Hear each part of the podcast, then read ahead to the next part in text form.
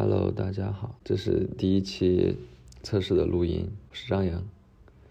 我们的播客名字叫做“读后感聊”或者“读后感聊”，一个小小的谐音，可以看出来主要是用来聊读后感的，基本上会是一些小说的读后感，全是剧透。所以说，如果有听众朋友们刚好读过这一部，大家可以一起讨论。嗯，我们的讨论主要在情节的复述，然后加一点自己感兴趣的或者想要说的内容，难免会漏掉很多故事情节。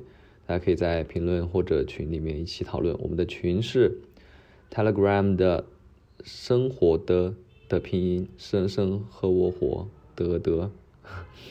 大家可以畅所欲言，但要保护好个人隐私。嗯，我们的播客尽量控制在一个小时左右，非常适合通勤路上或空闲时间，比如做饭的时候或者打扫卫生的时候来听。